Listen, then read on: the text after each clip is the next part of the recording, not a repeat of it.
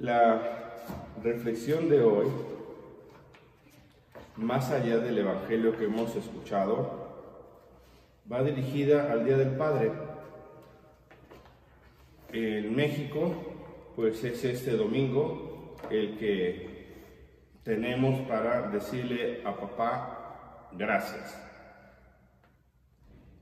Pero también es verdad que para poderle decir a papá gracias, tenemos que decirle a nuestro abuelo gracias y a las generaciones que han venido atrás de nosotros de varones decirles gracias. Pero también es cierto que un varón, antes de ser papá, pues es esposo, y antes de ser esposo es novio, y antes de ser novio es profesionista, y antes de ser profesionista es universitario, es hermano y es hijo. Tal vez suena demasiado lógico, pero también es cierto que si se queman etapas, puede correrse el riesgo de no ser un buen estudiante, un buen profesionista, un buen novio, un buen esposo o un buen padre. Por eso, esta reflexión ojalá nos lleve a decir, Señor, si en mi casa tengo un hijo, tengo un hermano, tengo un tío, tengo un esposo, tengo un padre, ayúdame a ser cercano a estos varones según la etapa en la que ellos se encuentran. Porque familia que reza unida permanece unida. Y en un matrimonio, por lo general, el que provee de la economía o de lo material suele ser el papá, pero el que provee de la vida espiritual suele ser la mamá. Por eso, hoy Día del Padre también festejamos el matrimonio, el trabajo en equipo entre un esposo y una esposa. Es muy valioso y muy importante ambas figuras. Y hoy en modo particular queremos rezar por los papás. Y antes a esto les decía, hay que respetar las etapas graduales del varón.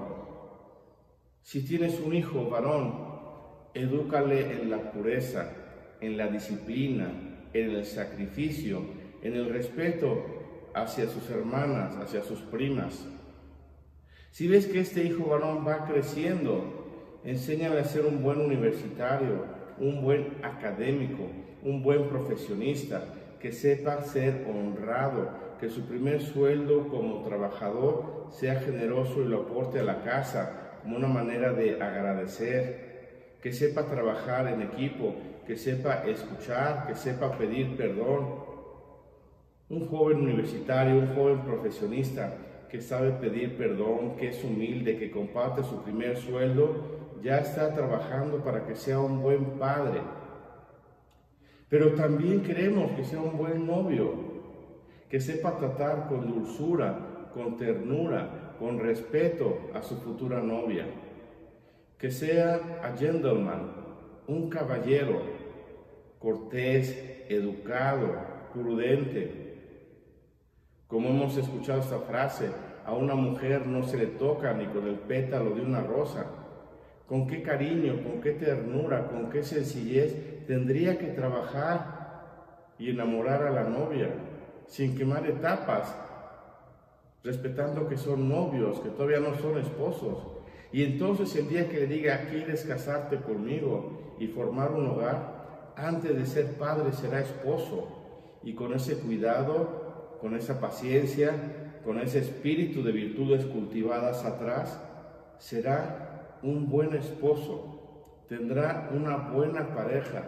Tendrá el camino preparado para que meses después pueda decir, cargando a un bebé, ya soy padre ya soy papá.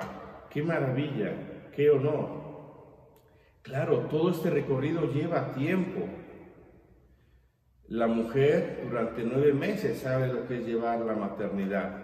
El varón acompaña, le siente la pancita, le inclina el oído sobre la pancita para escuchar el corazón, se va enamorando de esta criatura que llega.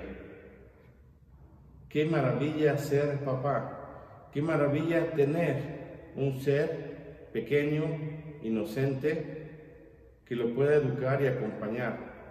Hoy festejamos a los papás jóvenes, a los papás maduros, a los papás ancianos.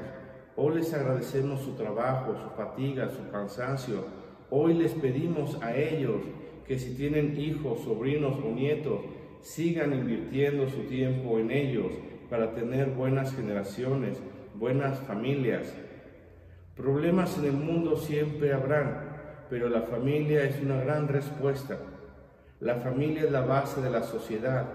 Muchas familias buenas, muchas familias sanas, muchas familias santas son motivo de conversión, de santidad, de alegría.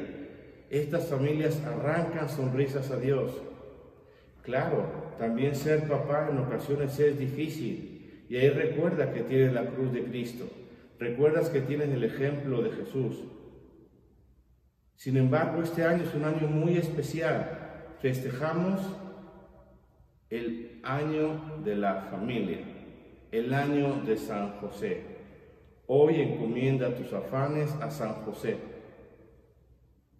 Hoy ofrece a San José, patrono de la iglesia y patrono de la familia, a la tuya, y di conmigo, Jesús, José y María, os doy el corazón y el alma mía. Jesús, José y María, asistidme en mi última agonía. Jesús, José y María, recibid cuando yo muera en paz el alma mía. Señor San José, cuida a nuestras familias y ruega por nosotros. Amén. En el nombre del Padre, y del Hijo, y del Espíritu Santo. Amén.